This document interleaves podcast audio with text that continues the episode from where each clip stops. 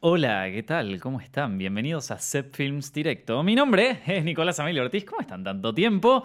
Eh, estamos acá otro día más en vivo a través de Twitch twitch.tv barra Ahí nos pueden eh, escuchar y ver. Yo creo que la mayoría de la gente lo escucha mientras hace otras cosas. No, no lo mira, no está mirando mi cara todo el tiempo. Por eso yo a veces miro para otro lado como que, bueno, acá no me está mirando nadie. Estamos con John Noel, que hoy no va a participar tanto. ¿Cómo estás, John? Aquí estoy un poquito enfermo. ¿Qué pasó?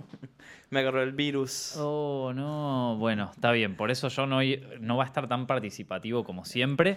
Eh, pero bueno, ahí estamos. Chicos, recuerden que eh, también todos estos directos los pueden ver de nuevo en nuestro canal de YouTube, youtube.com barra Directo, o escucharlos en su formato de podcast en iTunes, Spotify y SoundCloud. Esta vez me salieron los tres perfectos, lo que no estás orgulloso. Cuatro meses tardé nada más, cuatro meses, cada día, cada día mejorando un poquito más. Quiero agradecerles especialmente a toda la gente que nos sigue en Patreon, patreon.com barra donde pueden acceder a mucho contenido exclusivo, donde estamos publicando cosas nuevas todas las semanas. Pueden acceder también preguntas de Patreon que hacemos eh, todas las semanas acá en vivo. Y también nosotros vamos a estar muy agradecidos porque nos ayudan a mantener esta joda más o menos funcionando, ¿no?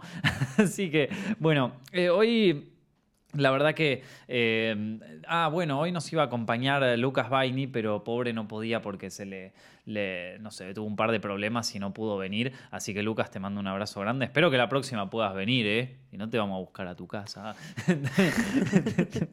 no, eh, así que. No, me acuerdo, hubo.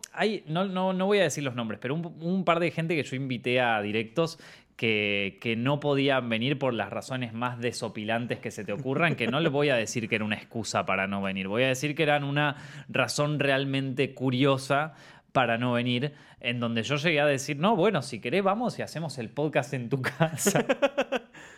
y, no, no hubo caso, pero bueno, eh, viste, ¿qué sé? ¿Qué se va a hacer? O sea, veces que hay, hay gente que no quiere venir, no pasa nada, o sea, qué sé yo. yo eh, por, eso yo hay veces que me ponen en los comentarios, che, ¿cuándo viene tal y cuándo viene tal otro y cuándo invitas a tal otro? Eh, y mira, hay veces que me encantaría, pero que no, no se puede o no dan los tiempos o la persona tiene una... Por ejemplo, tenemos, uno, tenemos un directo dentro de poco con Paulina Cocina una chica de, un, que, tiene un canal de cocina que está buenísimo y que también tiene un Instagram muy, muy conocido. Que tengo ganas de hacer el podcast con ella hace desde el año pasado, desde 2018. Y no podemos encontrar una fecha para hacerlo. Ahora pusimos una, una nueva fecha a ver si podemos este, este mes o el próximo, no sé cuándo, pero, pero nos, está, nos viene costando desde 2018, pobre. así que, eh, sorry con el tema de los invitados, pero a veces es gente muy ocupada, ¿viste? Y, bueno, uno trata de hacer lo que puede. Tampoco voy a invitar a cualquiera acá, hola, ¿qué tal? ¿Qué tal? ¿Querés venir? Va, abajo, al bar de abajo, ¿viste? Che, ¿no querés subir? Estamos haciendo un directo. ¿De, qué es el directo? Eh, porque ya sabía el tipo que era un directo, ¿viste? Entonces, eh, no, ¿de qué es el directo de, Avengers? ¿La viste? Uh, sí, la vi con mi hijo ayer. Dale, vení, subí que vamos a tener que dar tu opinión. Perfecto, listo. Eh, entonces de ahí ya tenés el directo armado. Yo no estaría mal igual, de todas maneras. Lo podríamos considerar. Eh, bueno, gente, hoy vamos a hablar un poco de Avengers y de películas y de algunas de preguntas que llegaron.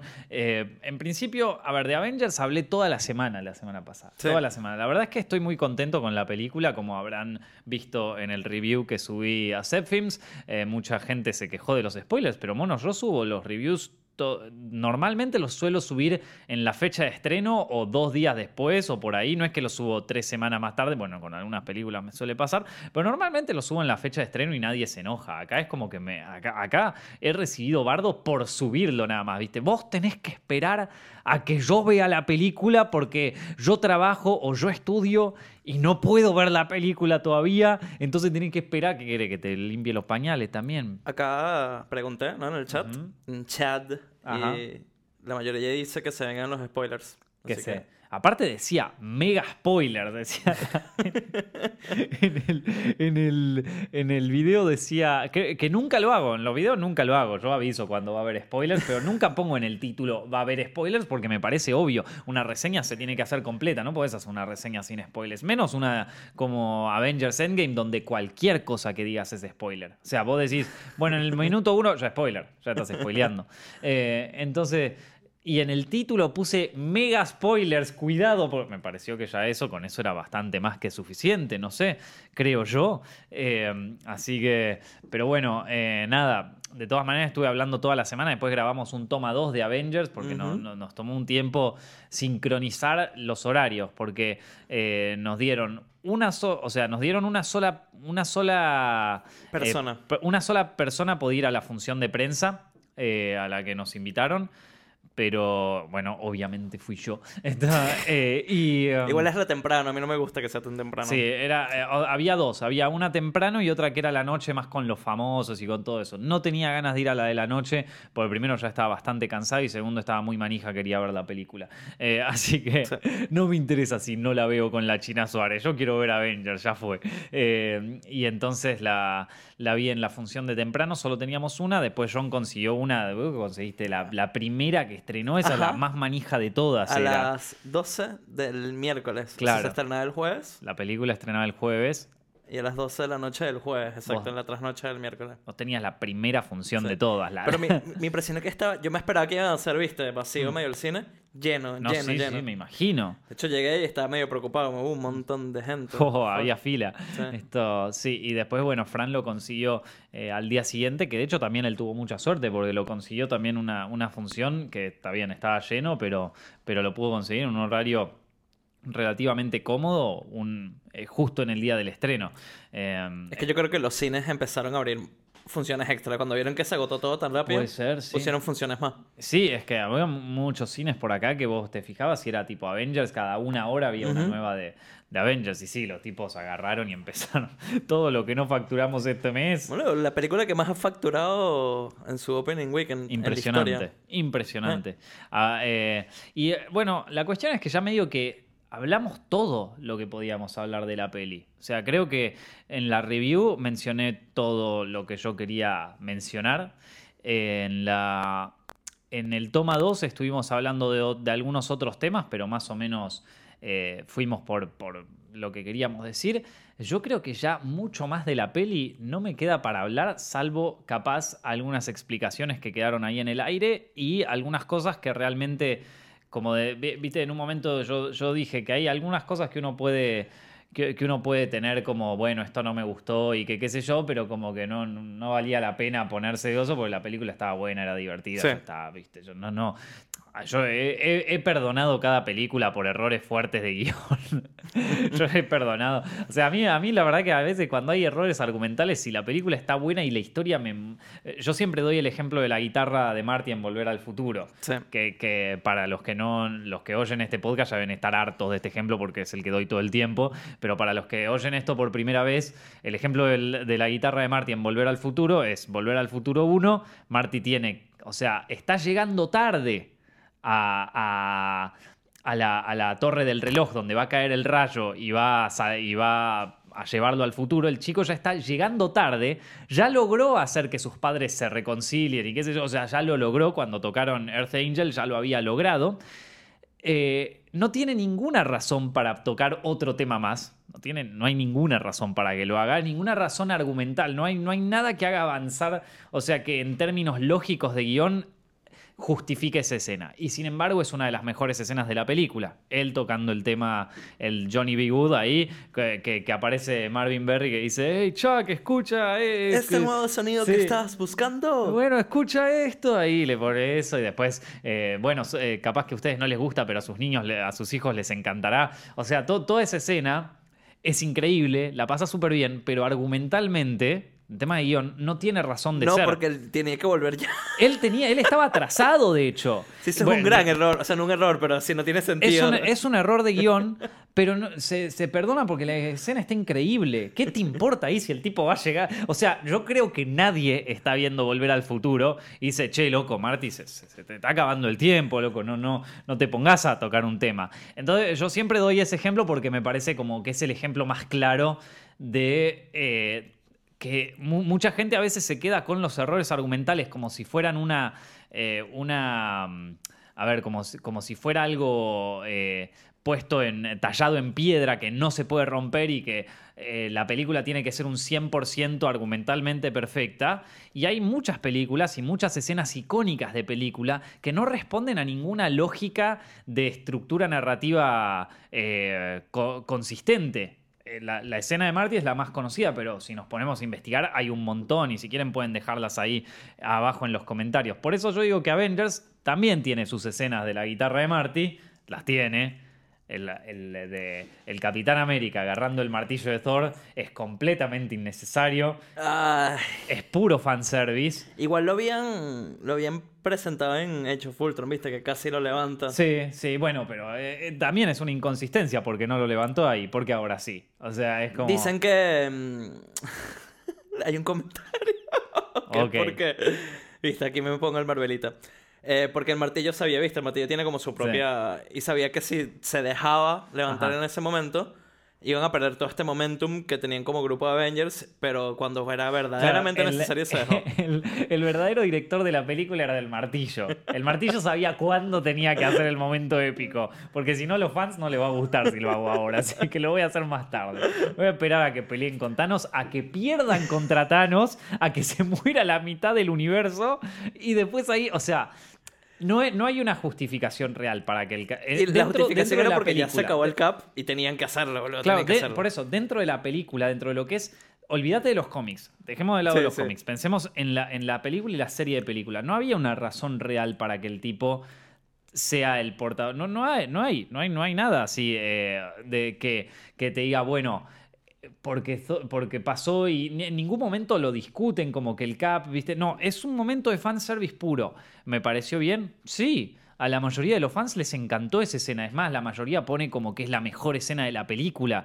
Y probablemente lo sea. Esto es una escena muy divertida. Eh, completamente innecesaria, pero, pero que, bueno, que sirve su propósito de ser una escena que. o sea, de, seguir la historia divertida. Lo mismo con la escena de Japón. La escena de Japón es más extremo todavía, porque la escena de Japón sí que no tenía razón de ser esa. Así que... O sea, no era necesario ya una película de tres horas meter otra escena más. Eh, a mí me encantó la escena de Japón, la de Hawkeye en Japón, que pelea. El chabón es el mismo actor de Wolverine que pelea contra Wolverine. Es el ah, malo de Wolverine en, Wolverine cuando viaja a Japón. Es el mismo. Ah, mira. Por lo menos eso me dijeron en un comentario, creo que en Twitter, no me acuerdo. Igual, la verdad es que no lo, no lo chequeé. Estoy, estoy diciendo, estoy confiando en el, en el humilde comentarista que me puso eso ahí en el video. Pero eh, pero tremendo, loco. Esa escena es tremenda. Eh, no tiene razón de ser. No tiene razón de ser alguna. Pero está ahí. La escena de todas las chicas de peleando en Marvel. Que, o sea, que en un momento se encontraron todas y justo dio la casualidad que estaban todas las mujeres ahí y lo llevaron a Peter Parker. Es completamente sacado de los pelos, pero está bueno, qué sé yo. O sea, a ver, es un tema que a la gente le gusta ver a las chicas de Marvel, le gustó en Infinity War, lo quieren ver ahora también, le pones a todos. A mí, personalmente, no, no soy o sea, no, me va ni me viene. al igual que tampoco me va ni me viene lo de Thor agarrando, eh, perdón, lo de Capitán agarrando el martillo. Me parece que es fanservice para un sector, para otro, para este otro, eh, pero, pero que no, no aporta la trama y sin embargo en algunas es como que quedas re contento cuando lo ves, o sea, flashás. Eh, hay un video, volviendo a hablar del tema de las chicas de Marvel, hay un video que habla sobre, sobre los sobre la propaganda militar que hay en las películas de Marvel. Y es tremendo, me encantó ese video. ¿Por qué lo saco a colación? Porque a veces es como que se, plantea mucho ideología en las películas de Marvel que me parece como lo más triste del planeta que se, que se planten como, bueno, pero eh, Marvel tiene estos valores, la película tiene todo. Es una empresa gigante que al mismo tiempo que te da un coso de empoderamiento de la mujer, también hace tratos con, la milicia, con el Pentágono, para que le preste los aviones de guerra. Y te hacen poco menos que una propaganda de, la Fuerza Aérea en una película. Entonces, como que no, no, amigo, ¿viste? ¿De qué ideología me estás hablando? No tienen, es una fucking compañía gigante. Esto, que, bueno, eh, a ver, a lo que voy es como que hay un sector que le gusta eso y se lo hacen, se lo, le, da lo que le gusta, ¿viste? Como hay otro que le gusta otra cosa y el martillo, y le dan el martillo, loco. Igual, bueno, sí, es verdad, pero no me parecen tan graves, sobre todo, ¿viste? Por eso a mí tampoco. Que lo hice eso, pero si hay algo controversial, vamos a hablar de algo controversial. Sí, sí, vamos a hablar de algo controversial, ¿eh? Ay, ay, ay, ay. Oh. Este, mira. A ver. ¿No era que estabas enfermo, John? Esto yo lo noté, sí, sí, pero quiero hablar de esto controversial.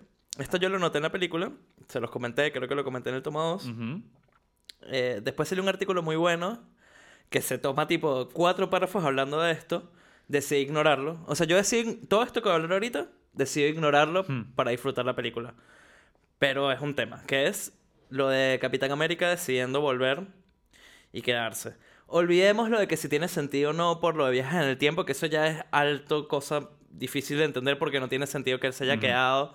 Porque si él se queda en ese timeline es otro timeline, entonces no debería estar en el futuro, en ese mismo timeline donde él se fue. Pero, vamos a decir que eso no importa.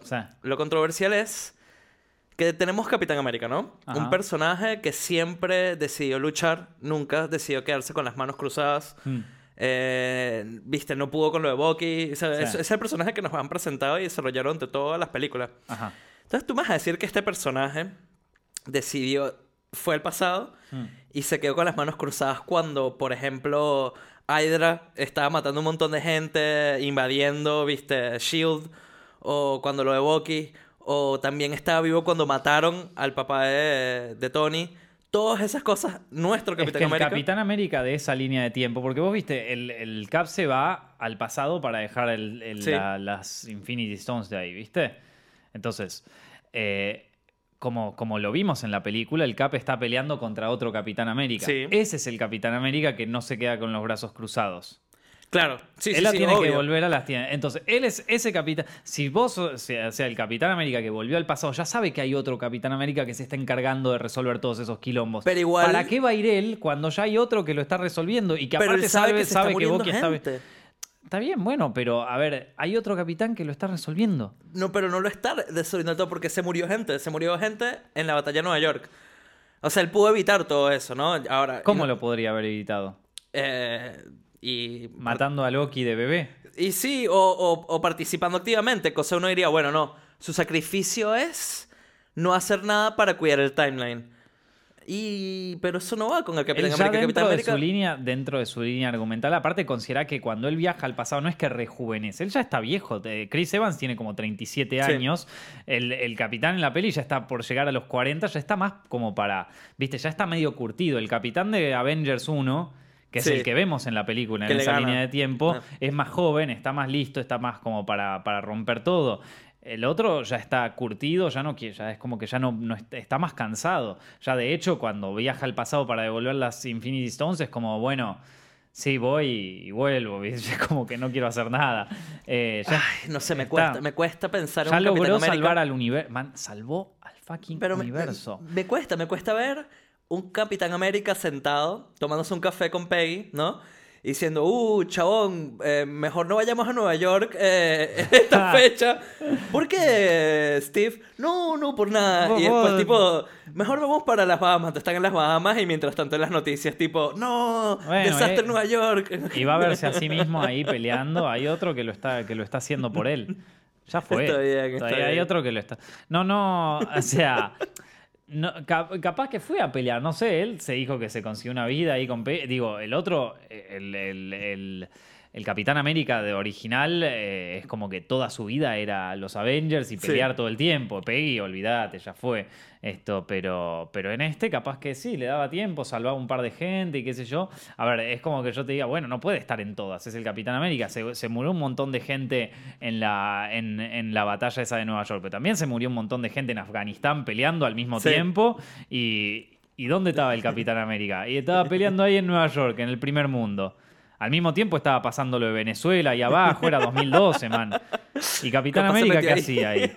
¿Dónde estaba? Igual, claro, y, ya lo dejo. Chávez seguía vivo en aquella época. Lo voy a dejar ser, pero lo dejo ser con este comentario también. Que es que no tiene, no, ahí justo cagaron el viaje en el tiempo, porque no tiene sentido. O sea, no, tiene sentido que el Cap se haya quedado en ese mismo timeline de ellos. Para mí, para poder resolver esto en mi cabeza, no se hicieron otra máquina del tiempo y el chabón volvió por otra máquina del tiempo a este timeline que es el timeline original porque no tiene sentido. No, el tema es que hay que pensarlo con, la lógica de viajes en el tiempo que te plantea la película, que es una, una lógica distinta a la que te plantea la, Pero por eso, por esa lógica no tiene sentido. Con esa lógica, el tipo, lo que pasó fue esto. Eh, él vuelve a cuando era, creo que era, vuelve al 2012 en la batalla de Coso, o no, sí, vuelve al 2012. Correcto. En esa línea de tiempo ya hay otro Capitán América que es contra el que él peleó. Correcto. Ajá.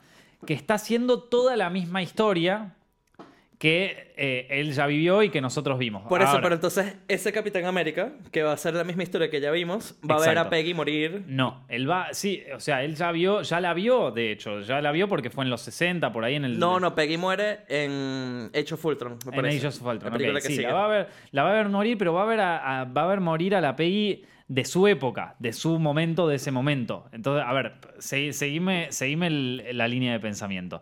Entonces, eh, el Cap se va. Pero lo que debe haber hecho el Cap no es que se va al 2012, se va al 45. Correcto. O sea, al momento donde se encuentra con Peggy, se va a hacer el baile que le debía hace como 2000 años. Pobre Peggy se quedó sin baile. Esto. Hacen el baile, hacen su vida lo más bien y que qué sé yo, no va a la guerra, no hace el coso, ni, le chupa un huevo aquí, porque al mismo tiempo de ese 45 hay otro Capitán América sí. que está que está pasando lo que está pasando él. O sea, que está viviendo la vida que está viviendo él. Él se enamora, se queda con Peggy, se casan. Peggy nunca, nunca se hace parte de, la, de la, milicia. Empiezan a tener otra vida, que qué sé yo. Bueno. Y la sobrina de. Le robó, ojo, le robó a Peggy al Capitán América de esa timeline. Y también, se la robó. Pero Peggy se casó y tuvo hijos y tuvo una nieta. Le cagó, la, le cagó los hijos y le cagó la nieta a la Peggy de ese. Bueno, para. Entonces. Termina de salvar al mundo, pasa todo lo que pasa, Thanos vuelve coso. Mientras tanto, Capitán América está en la suya, en las Bahamas, con Peggy robada, todo lo que vos quieras. Pero él sabe que en tal fecha van a ya después de que el capitán salvó a toda la familia y salvó a todos los todo, él sabe que se van a juntar para mandarlo al mismo capitán al pasado a volver a poner las, eh, cosas del infinito. Entonces él sabe, se anotó en un lugar, va, termina, se ve, espera que lo cosa. Pero bajo la lógica de la película. Se sienta en un banquito y espera que se vaya el otro capitán. Cuando se dan vuelta, hola, ¿qué tal? claro, pero bajo la lógica de la película, no puede ser ese mismo. Él, él tiene que estar en uno paralelo, en una línea de tiempo donde él se quedó. Porque en la lógica de la película, este timeline es donde Capitán conoció a la sobrina de, de, Peggy, ¿viste? Que es con la que se da un beso en Civil War, creo que es. Este. Y no debió haber existido nada. Ahora, Peggy no se dio cuenta de que el Capitán América era 10 años más grande. Ya, lo resolví. Capitán América, ya lo resolví. Esto fue lo que hizo Capitán América. A ver. Capitán América va a un timeline. sí. Eso, donde está Peggy. Y agarra a Peggy y le dice, mira, no, te vas a venir conmigo a nuestro timeline. te vas a venir conmigo. Y, y, viajaron los dos en el tiempo al timeline original y ahí sí, ahí sí tiene sentido todo. Entonces, en ese hay dos Peggys. Entonces, el de Peggy que vivió con Capitán América. Es un poco rebuscado. Y es la única, es la única manera de resolverlo, porque si no, no tiene sentido. No, no, no pudiese estar ahí Capitán en ese mismo timeline, no pudiese. Entonces tiene que haber otra Peggy que tuvo hijos y que tuvo la sobrina con la cual interactuó Capitán América y pudo pasar Civil War y todas estas cosas. Si no, listo, ya está, ya está resuelto. Bueno, sí, nos tomó como 20 minutos eh, en entender la película. No Nico y yo hablando de viajes en el tiempo. o sea, lo llamamos a los rusos, le decimos, che, ¿no quieren venirse a un directo a, contarnos qué pasó? La verdad no entendimos nada de su película. o sea, la próxima la podrían hacer un poco más fácil, qué sé yo. Esto. Y, vienen, y vienen acá los rusos y los tenemos acá sentados. Che, loco, ¿y, qué onda ahí filmar? ¿Qué, ¿Qué tal Robert Downey Jr.? ¿Es buena onda? Sí, qué sé yo. No, sé, está, todo bien. Eh, ¿Te gustó Avengers? Sí, sí, loco, estuvo bueno. Y, ya ahí. Y ahí ese va a ser el directo con los rusos. Mira, y más atrás te habían preguntado, importante, que les gustó mucho el capítulo de Hollywood del desnudo, si van a ver más. Sí, obvio que van a ver más. Tenemos varios más. Eh, ya en el directo pasado habíamos hablado sobre Hollywood al desnudo y sobre algunas historias reales de monstruos de, Hollywood y también de la industria del entretenimiento que algunas están muy interesantes y hay otras que son tan turbias que directamente decidimos no, no, no agarrarlas, por lo menos para esta temporada. Pero, pero sí, sí, sí, sigue, se siguen haciendo. De hecho, a mediados de mayo, siempre los de Hollywood al desnudo salen, o sea, Salen a mediados de mayo en YouTube, a mediados de cada mes en YouTube, y ya aquellos que siguen Setfilms eh, en Patreon pueden, pueden ver el siguiente capítulo, si lo quieren ver ya. Eh, los videos, que lo que serían los los videos premier de YouTube, o sea, viéndolos antes de que salgan en YouTube, es el, es el Patreon más barato de todos. Son 2 dólares, son 80 pesos. 80 pesos, mono. Y tenés un mes donde podés ver todos los videos antes, todas las preguntas de Patreon. Ahora, hace, ayer subimos un video sobre guion. Vamos a estar haciendo más videos así, ayudando a, guionistas, a directores y todo eso. Así que, nada, a mí me parece que está bastante bien. ¿Qué querés que te diga? Yo, yo, así, ah, sí, si les coparon los cosos, la verdad que eh, está buenísimo que, que se que, lo vean porque yo creo que les va a gustar y también está, o sea, están ayudando a que podamos hacer más de ese tipo de contenidos que evidentemente les gustan mucho, así que gracias, me alegro que les gusten. Em, no, bueno, creo que quedó dilucidado. No, después otras cosas de así de... Mm, otras cosas así de Avengers que, que capaz que... Bueno, eso de del, CAP que vuelve a la reunión me parece que era algo que no, que no había quedado del todo muy bien explicado. Y otra pregunta que hacía todo el mundo, que quién era el niño que estaba en el, en el funeral de Tony. Es el de Iron Man 3. Que es el de Iron Man 3. Y hay otra que preguntan todos, que es qué son el martillo al final de, los créditos. Saben que no, no hay una escena post créditos en, en Endgame, entonces pero sí se escucha, detrás del logo de Marvel Studios, se escuchan unos, como unos martillos, unos martillazos. Y mm, si bien hay un montón de teorías, yo creo que la más obvia es, eh, no sé, me pareció la más lógica cuando la veía en el cine. Y no sé, tendría que ver la escena de nuevo porque hasta debe ser el mismo sonido y todo. Es cuando Tony está armando el primer el primer Iron Man, el primer... Eh, no sé, a mí me pareció que era eso. Es 100% eso. Es 100% eso, lo confirmado, lo confirmado. Ah, no, no, no confirmó por los rusos, pero me corto. Así, como yo dije que iban a viajar en el tiempo hace un año, y tenía razón, también es eso, obvio. Bueno, hubo imágenes filtradas del set de Avengers ahí en Nueva York, donde estaban en Nueva York y donde estaban con esa, esa famosa pulsera y todos decían como que era una pulsera para viajar en el tiempo y qué sé yo, porque estaba Ant-Man. De hecho, esas mismas fotos revelan bastante de la trama. Ahora viéndolo en perspectiva, ¿no? En ese momento es como que vos decís que. Pero, pero esas fotos ya revelaban bastante la trama. O sea, tenías una foto de Tony Stark vestido de Shield. Eh, vestido con la. Con, la. O sea, con el uniforme de Shield. Eh, después tenías una foto ahí de Capitán América y de todos en la batalla de Nueva York. Con los nuevos trajes. Y en, eh, con, la, con el brazalete ese para viajar en el tiempo. Sí sí, digamos que te... Te, te spoileaba un poco. Te spoileaba... Va, no sé si lo del viaje en el tiempo te parece spoiler. A mí no me parece muy spoiler, pero si ah. te parece spoiler, digamos que esas fotos lo spoileaban fuerte. Em, después hay una cosa que a mí me sorprendió zarpado, que es que eh, averiguando, una vez que vi la película, eh, yo, yo, me acuerdo que había mucha gente diciendo que se había filtrado la mitad de la película. ¿Te acuerdas que lo habíamos hablado en un directo y todo? Al final se filtró, ¿era verdad? Que, que sí, al final se había filtrado, que qué sé yo. Pero también había muchas cosas, mucha gente que decía que se filtraron como detalles de la trama, ¿viste? Que ya a esa altura ya era obvio que se iban a filtrar porque, bueno, la gente había visto la premiere y que qué sé yo. Pero eh, sin embargo, buscando así datos y qué sé yo, encontré que había un tipo que había filtrado datos muy específicos sobre la historia de Avengers hace más de un año. Y los posteó ahí en Twitter y no se los retuiteó nadie porque era un usuario de Twitter así armado para, postear esas filtraciones. Y le pegó a todo. le pegó a todo. O sea, evidentemente era alguien que estaba metido ahí, que está en. que está en, o que estaba en Marvel y qué sé yo, y que de hecho había dicho eh, que ahora no me acuerdo cuál era, qué era el tweet que, había dicho, lo podemos buscar después. Em, pero, pero bueno, la cuestión es que había dicho que uno de sus últimos tweets eran como no se preocupen, Marvel tiene planes para determinados personajes. Ok. Entonces yo, a ver, hace un año, o sea, hace un año capaz no le creía, pero el tipo evidentemente era un insider porque, porque había, le había pegado a todas y cada una de las, de las filtraciones que dijo. O sea, él había dicho que Thor iba a ser gordo. Él ah, había dicho también que. Porque el tweet que había puesto era. Eh, Thor. En, a Thor lo vimos eh, pelear contra un montón de problemas durante la saga de Avengers. Pero en Endgame va a pelear contra un problema. Eh, contra un problema que nunca vimos. Su, su propia figura. Mira. Ese era como. Después, el cameo de Stan Lee en Endgame va a ser él en un auto deportivo en la, en la década del 70.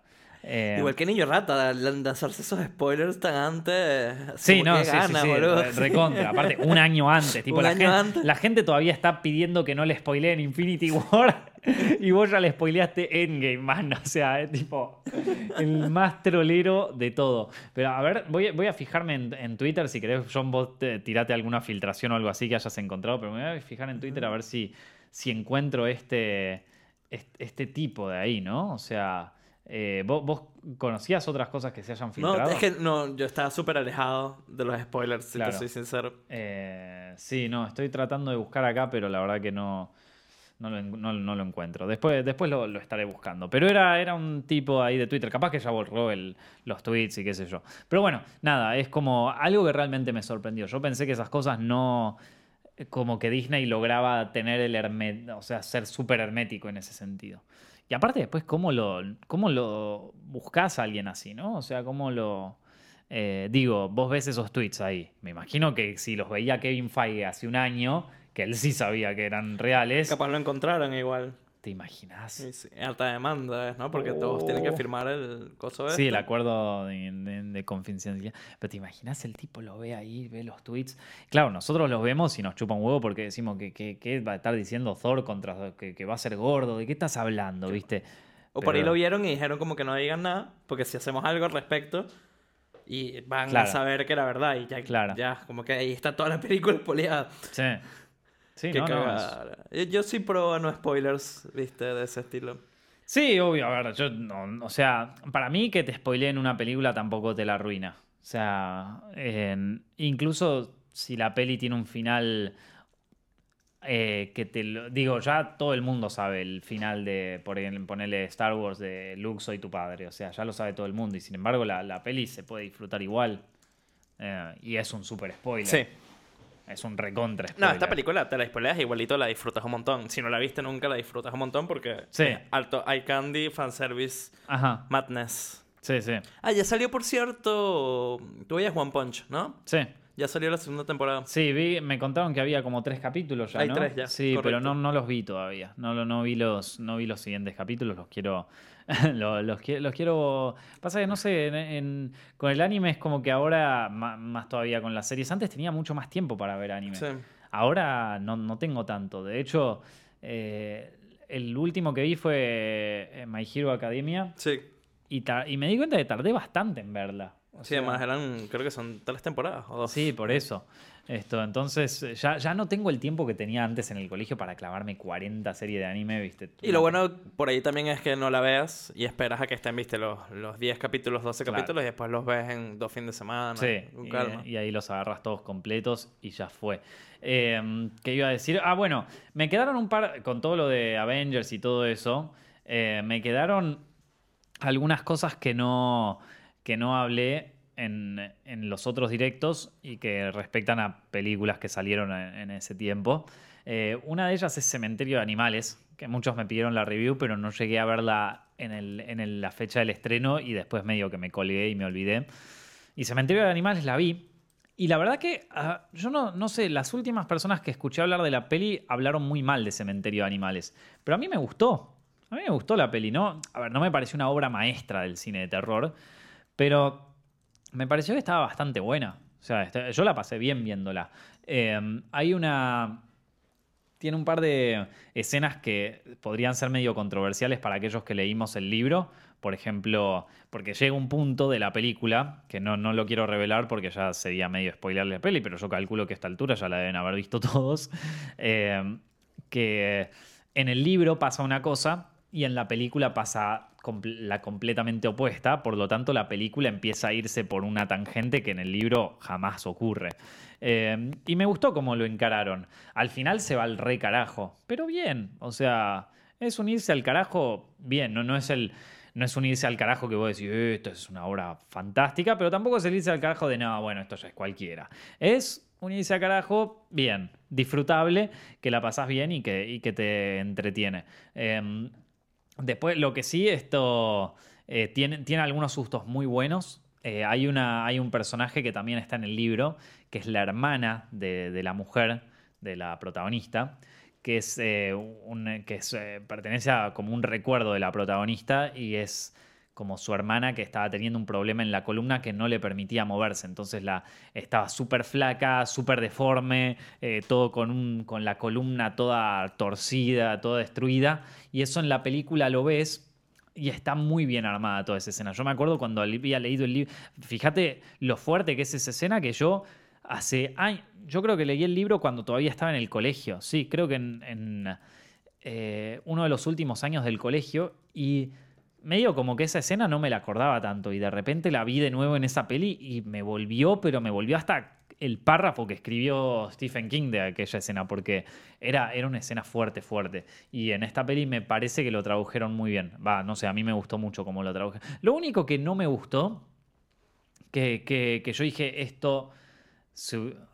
Bueno, hay algunas cosas que no me gustaron, pero una cosa que me llamó la atención de la peli es que eh, el, el, camión, el famoso camión de, Cementerio de Animales, que pasa lo que pasa, pero bueno, no les voy a contar porque tampoco se los quiero spoilear, pero hay un camión, básicamente. Eh, y yo siempre en el libro, cuando lo leí, eh, o sea, cuando lo leí y el recuerdo que tengo de aquel camión, era como un camión que, como más espectral, como que no era un camión real que una persona lo manejaba y que qué sé yo. Me parecía que el, camión ese era más una metáfora de, lo fácil que es, eh, de, lo, de lo frágil que es la vida humana, o sea, de lo, de lo fácil que se puede perder una vida. Entonces, no, no lo hacía como, como que era un camión que adentro tenía un conductor y que el conductor se confundió el camino y lo que sea. O sea, era un camión. Y cuando vi la película, vi que el, en Cementerio de Animales, vi que el, el, camión tenía los vidrios polarizados y me pareció buenísimo porque digo, claro, no le van a dar entidad al camión porque va a ser como medio duel, viste, un camión diabólico, punto, ya fue. Pero no, no, después te cortan al interior del camión eh, con el tipo que lo está conduciendo y que se está distrayendo con una llamada perdida que, estaba, que, recibió. Y eso la verdad que no, no, me sorprendió que lo llevaran por ese lado. No... Eh, y es algo que no, no me parecía, no sé, no me, me, parecía que, o sea, por cómo estaba preparada la escena con los vidrios polarizados del camión, que cuando vos en tu vida viste un camión con vidrio polarizado, jamás. Entonces lo que yo creo es que capaz que el director o el guionista tenía pensado que los vidrios estuvieran polarizados y después alguien le dijo no, pero la gente no va a entender o no, pero esto no va a quedar bien y le hicieron poner el plano del, conductor con la llamada perdida, me parece, porque la verdad me, resultó muy chocante eso eh, mm, y, creo que, en el libro iba más para el lado de, lo espectral, de lo desconocido, viste, por así decir. Em, pero bueno, es una, es una peli que está buena, que la pasas bien. John Lithgow hace un gran papel en la peli. La chica, la, niña, eh, hay, un, hay, una chica que actúa, que, es como la hija, y, esa también hace un, hace un gran papel, eh, como buena y como mala. Este, pero está, está buena. Lo que pasa es que es una peli así como muy. como muy peli tranqui, ¿viste? No, no es una película como Hereditary, ¿viste? Es, eh, primero en su narrativa es mucho más clásica se acerca más capaz a las pelis del conjuro, de lo clásica que es, pero no... Eh, pero no, no pretende ir tanto a lo psicológico o a lo, a lo personal como van las muchas películas de terror de hoy en día. Entonces la hace ver como una película que no está al mismo al tono, que no está a tono con el terror que se hace hoy, que es mucho más psicológico, mucho más que está dentro de la cabeza del personaje principal. Nosotros hicimos un directo hablando un poco sobre las distintas etapas de la historia del cine de terror, que esos videos, esos, ese directo me gustó mucho armarlo. Eh, que hablamos, hablamos de cómo en la época de ahora las películas de terror ponen énfasis sobre que el, o sea, así como en otra época el malo o, o lo siniestro en una película de terror era el otro, lo desconocido, el, miedo a una amenaza externa, a algo que estaba afuera, a veces que no lo podíamos ver, otras veces que era bien visible. En las películas de terror de ahora, el, el monstruo o, el, o lo que da miedo es uno mismo. El as es como la. Eh, nosotros es como el ejemplo más paradigmático, ¿no? Pero ponerle en Hereditary y pasa lo mismo. El, el monstruo, el, el son ellos mismos. El, el, terror yace en el interior de las personas. En Get Out también es un poco así. El terror surge en base a no poder tener control sobre nuestro propio, propio, cuerpo. Entonces es un terror más de psicología interna, es más de verse hacia adentro. Y Cementerio de Animales, primero porque es una novela de los, de los 80, ¿no? Creo, bueno, una novela de los 80 no, ya no es, no está acorde con el tipo de cosas que, que generan terror o que están en el mainstream del terror hoy, hoy en día. Entonces por eso capaz que te genera como medio un choque. Pero no por eso dejar de ser una película que me gustó y que, y que se las recomiendo. Ahora, vamos a hablar de películas de terror malas. Y esta es malaza, o sea, mala con ganas era esta, la de la maldición de la llorona. Ah, ya, ya, lo voy a venir, que es la llorona. Pero che, ¿qué, qué pasó? Bueno, a ver, eh, está todo mal en esa peli, ¿eh? eh yo la verdad que no tenía muchas ganas de hablar porque, qué sé yo, no, no. Es de una saga que a mí me gusta mucho, que es la del conjuro, ¿viste? Hasta dentro eso. Claro, sí, pertenece a esa saga. Eh, la verdad que ya la monja no estuvo tan buena, de hecho no estuvo buena la monja. Y esta es como ya el eh, terrible, ¿viste? Y eh, bueno, ojalá que la próxima de Annabelle esté buena porque es como que te devalúa muchísimo la saga del conjuro. ¿Y cómo lo conectan a la saga? No, es una conexión así muy, muy vaga, ¿viste? Pero no por eso eh, deja de formar parte de esta saga, que para mí estaba muy buena, era una muy buena decisión, pero la verdad que con esta peli no, no, no va ni viene a ningún lado. Ninguno de los sustos está bueno, ninguno de los personajes, el, personaje de La Llorona es completamente olvidable, el backstory de la historia es, es muy olvidable, o sea, es como que todo no hay nada que esté, que esté, que sea interesante en esa película. Nada. Eh, y mirá que yo fui a, un evento que armaron en la Comic Con, conocí a los actores y todo. Y, la verdad que, bueno, los actores hacen lo que pueden, ¿no? O sea, con el guion que les dieron. Pero. Pero qué peli que es mala con ganas, ¿eh? Qué lástima.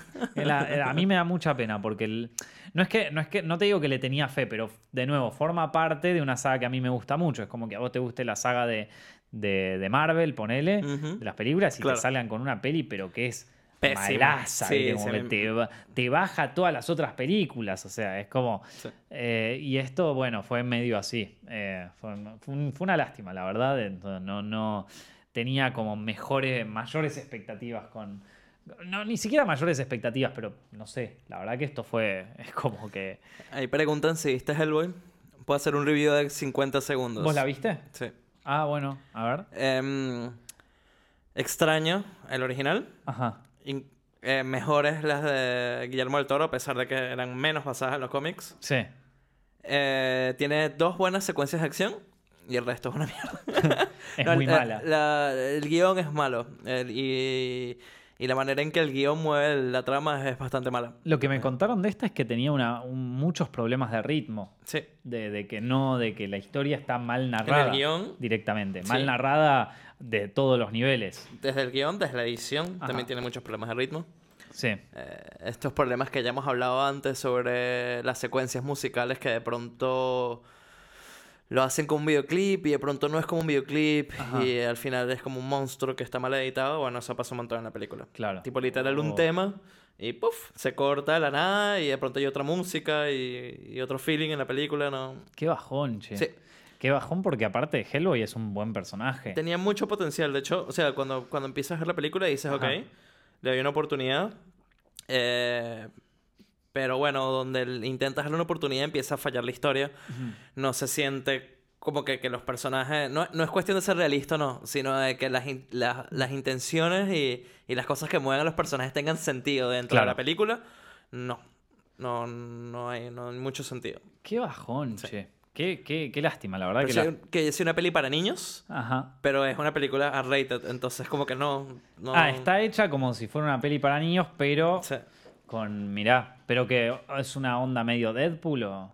No, bueno, está llena de ese tipo de chistes y violencia en ese sentido y, y super violencia gratuita, ¿viste? Por eso que es hard Pero la historia en sí es como que súper para niños, como que no... No sé, no. Y también, eh, sin entrar en spoilers, al final de la película hay una gran oportunidad para hacer una gran secuencia que tú dices se viene, se hmm. viene, se viene. Y no. Y no. Qué feo cuando vos estás en una película y se te ocurre un mejor final que la película. Eso, eso es una de las peores cosas que te pueden pasar viendo una peli. Que a vos, como espectador, se te ocurra una mejor. Ahí me dijeron, ya pasaron 50 segundos. ah, alguien hasta con todos los segundos. Bueno, ya, ya terminó. Te, pasaste con el tiempo. Bueno, bien, está bien. Esto. Eh, no, pero, pero qué, qué loco, ¿eh? Esto. El, eh, qué, feo cuando vas al cine y haces una. Y, se te ocurre un mejor final que la, que la película en O peor, estás viendo y le dices, uh, ahora se viene, claro. Es claro que van a hacer esto y, no pasa. ¿Te acordás ese, ese youtuber, creo que era Chris Trackman o no me acuerdo qué, que cuando vio Star Wars que había hecho como el guion. El de. No era Star Wars, eh, tampoco era Suicide Squad, que era eh, Justice League. Justice League, ahí está, que había hecho el guion como a él le parecía que tenía que estar bien. Batman v Superman, perdón. Ahí está. Y que lo revoludearon. Lo boludearon mal. Qué error, qué pelotudo. Pero que había hecho un guion rechoto. Claro. O sea, como que él dijo. Bueno, yo, yo creo que sé cómo pudiésemos arreglar esto. Entonces escribió un guion que para él era mejor. Y era una cagada. que obviamente que era una cagada. Si tú escribes algo en una semana, ah, como que no va a ser mejor que algo que, que tiene mucho trabajo por años. Tres años de hacer. Y obviamente la gente, los, los, yo me imagino que lo hizo algo más como joda, sí. pero la gente lo agarró como que, bro, es un se Le cagaron de risa. Se le, y, y Qué bajón, pobre. Eh, pero bueno, iba a decir? Bueno, tenía una... mira, este, este, este directo, más allá de, de lo de Avengers, está bastante yendo del lado de terror, porque una de las preguntas de Patreon que hicieron, gracias por cierto a la gente que pregunta de Patreon, nos vamos a tratar de poner al día en algún momento. Están llegando bastantes y la verdad es que eh, a veces se, nos, se, nos, complica por temas de tiempo. Un día vamos a hacer uno que sea solo, solo, preguntas de Patreon, así, así nos ponemos al día con todas y respondemos todas de una. Les recuerdo que aquellos que quieran hacer una pregunta para estos directos lo pueden hacer en patreon.com barra en donde, bueno, ahí están las preguntas de Patreon de cada mes y ustedes ponen en los comentarios qué pregunta quieren hacer y nosotros se las respondemos. En este caso, una de las preguntas es... ¿Cuáles son tus monstruos favoritos del cine de terror, justamente? Uh, buena pregunta para ti. Los monstruos. Me anoté un par eh, que te digo que para, que para mí son buenísimos. Eh, uno de ellos, bueno, obviamente por un tema nostálgico y porque aparte es una de mis películas de terror favoritas, Leatherface, el de la masacre de Texas, el de la primera. Me parece un buen villano, me parece un villano que es... Eh, está bueno porque es un monstruo gigante, tiene una motosierra, o sea, puede romper todo, pero, pero, curiosamente, es uno de los pocos monstruos de, aquella época que tiene una escena él solo. Que está él solo ahí y que lo ves. Eh, que tiene una escena donde está él solo y que, de hecho, yo tengo el, el Blu-ray de la película que te viene con todo el material extra. Y, y mismo esa escena donde está él solo, eh, él tiene un momento donde se maquilla, donde se mira al espejo y se empieza a maquillar. Leatherface, el, de la masacre de Texas.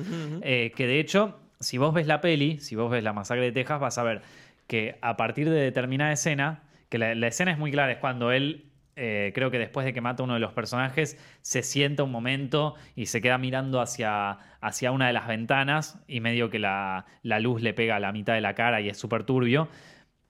Y después de esa escena, cuando sale y se despierta eh, a la noche, que se despierta ahí en la escena, Leatherface tiene la cara maquillada tiene los ojos y eso los tienen con maquillaje. Y no entendés muy bien por qué. En uno tiene la máscara normal y en otro está maquillado. Bueno, había una escena entre medio donde él estaba solo y se maquillaba.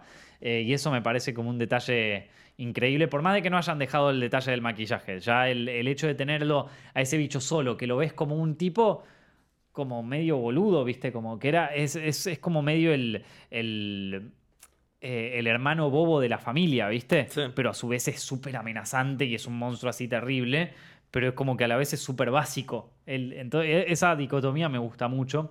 Eh, y aparte, bueno, La Masacre de Texas es una película fascinante, a mí me encanta. Después tengo anotado como uno de los mejores eh, The Thing, la película de John Carpenter. Esto es uno de los mejores monstruos. No, si no la vieron, no se los quiero spoilear al monstruo, porque es muy bueno, es uno de los mejores monstruos que se hicieron con efectos especiales en la historia del cine. Em, pero The Thing, La Cosa, de John Carpenter, muy bueno. Está libremente inspirado en, en una novela corta de Lovecraft que se llama En las montañas de la locura. Libremente inspirado lo digo porque no tienen tanto que ver uno con la otra, pero tiene un poquito sacado de ahí. Está muy bueno, es uno de mis monstruos favoritos. Después, el, hombre pálido, el de El laberinto del fauno. ¿Te acordás ese que tiene los ojos? Sí, los ojos en las manos. En las manos, monstruoso. Ese, ese monstruo me encanta. Para mí me gusta mucho la, la creatividad. De todas maneras, yo vi que ese monstruo en realidad está inspirado en un monstruo de no me acuerdo qué. No, no me acuerdo bien qué, qué época ni de qué cosa, pero como que ya existía uno así con los ojos, con las manos, en, con, con ojos con en, los las, ojos manos. en las manos. Sí. No me acuerdo bien cuál era, pero que ese monstruo es material para pesadillas. Es, es tremendo. Eh, de, de, monstruos de cine me parece uno de los más creativos. Yo no, no, no he visto monstruos así de, como creativos como ese en... ¿Te acuerdas de la serie? Ah, Monstruos, que el chabón tenía los ojos en las manos. Sí, que los llevaba los ojos en las manos, es verdad, que los, que los tenía ahí. Es verdad, la serie de Nickelodeon, estaba buena esa serie. Sí. Era también... Eh, eh, qué dibujitos raros que veíamos nosotros de chicos, ¿eh? Esa, ese era raro. Y la, la, la, el dinero de ellos eran uñas. ¿Ah, sí? De Ah, Eso no me acuerdo. gente. Sí, muy raro. Que eran uñas de, de niños. De... Uñas que la gente como que se cortaba y las tiraba, entonces ellas las Ah, ellos recogían. se las agarraban y tenían plata. Sí, entonces había un capítulo donde, viste, de estos capítulos donde consiguen un, male- un maletín Oh, lleno de dinero, pero no conseguían un chabón asqueroso que había guardado todas sus uñas en un Mm. frasco. qué asco. Entonces, sí, nunca se me va a olvidar. Y tenía todas las. No, son esos episodios que te trauman de chico, viste, que no sabes bien por qué. Y después cuando ya sos grande decís, "Che, pero ¿quién se le ocurrió esto? Ah, por cierto, hablando de cosas de terror, les recomiendo un libro que, ya, ya que, ya que está ahora, volvió a estar de moda Game of Thrones por, por la serie. Estoy leyendo un libro que es este de acá, miren, se los voy a mostrar para aquellos que están viendo este directo, que en poca. O sea, mucha gente lo oye, pero no todo el mundo lo ve. Este libro, chabón, el de George. R. Martin. Los Reyes de la Arena, son cuentos de terror, porque él, Mm, antes, de, antes de lanzar Game of Thrones, había, él publicaba cuentos así para, para, las, para distintas publicaciones. Y mm, son buenísimos, loco. Están muy buenos. Estoy leyendo, o sea, los que estoy leyendo ahora me parecieron tremendos. Pero bueno, sigo contando algunos de los monstruos. Eh, de, de los monstruos estos de, de mis favoritos. Está eh, el hombre pálido, The Thing, Leatherface, Alien, el, el bicho de Alien, una fiesta. Monstruo tremendo. Sí. Eh, inspirado en, lo, en la obra de, eh, H.R. Giger, Giger, sí. que es también una locura. Es, es- es un monstruo muy... Como que hoy nos imagina, o sea, te dicen alguien y al toque se te viene esa imagen la- a la cabeza. Pero pensar un extraterrestre así, o sea, es muy, muy fuera de lo común. O sea, Sí. como... Pensá cómo se hacían los, los extraterrestres antes y a partir de Alien cambiaron radicalmente y se quedaron así. O sea, Sí. se quedaron como ese, ese bicho raquítico todo y con la cabeza grande y con, o sea, viró para ese lado la cosa. O sea, marcó, marcó, marcó la cancha. Eh, Después me gusta mucho el hombre lobo de American Werewolf in London, más que nada por la transformación, que esa es una de las mejores transformaciones de la historia del cine.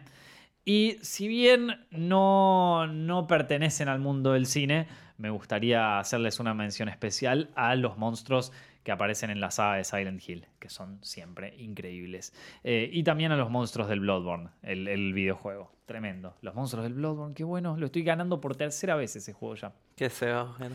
Es no, que no vas a jugar de Japón, ¿viste? Es que, El- es que sí, el Sekiro, pero cuesta Ajá. muy caro, loco, y no me lo Claro. quiero comprar ahora, la verdad. Esto. O sea, capaz, capaz que lo compre en algún momento de estos, pero es como que. Digo. eh, sí, en algún momento lo compraré. Sekiro se llama, o Sekiro, no sé, pero está. Que se ve, se ve Sí, bueno. impresionante. Se Sí. ve impresionante. Ahora, eh, no sé, es como que ah, dije. O sea, tenía ganas de comprar el, Seki- el Sekiro, pero vi. ¿Cuánto estaba? Dije, no, no lo voy a comprar ahora. Lo Bueno, ahora está lo más barato por lo lo menos. voy a comprar más tarde. Eh, y claro, debía estar mucho más caro. Eh, y, y digo, bueno, mientras espero a que le bajen el precio, me, juego el Bloodborne de nuevo. Y me recopé de nuevo con el Bloodborne, ya es la tercera vez que lo gano. Eh, pero, pero aguante. Eh, el Bloodborne y el Silent Hill tienen altos monstruos. Me encantan. Eh, así que nada, esos serían como mis, mis monstruos favoritos así de, de la historia del cine. Y bueno, chicos, creo que con esto ya estamos por hoy. Espero que hayan disfrutado de este directo. Si les gustó, por favor no se olviden de dejar su like ahí abajo, suscribirse en Twitch para poder verlo en vivo o suscribirse en YouTube para poder verlo diferido. Y si no, también lo pueden escuchar por iTunes, SoundCloud y Spotify, donde si pueden dejarle un buen rating, un like o lo que sea que tengan esas páginas, por favor no se olviden de dárselo se lo apreciamos muchísimo porque gracias a eso nos convirtieron en uno de los... No, creo que es el podcast más escuchado de Argentina. Así que eh, gracias a todos y nos estamos viendo la semana que viene.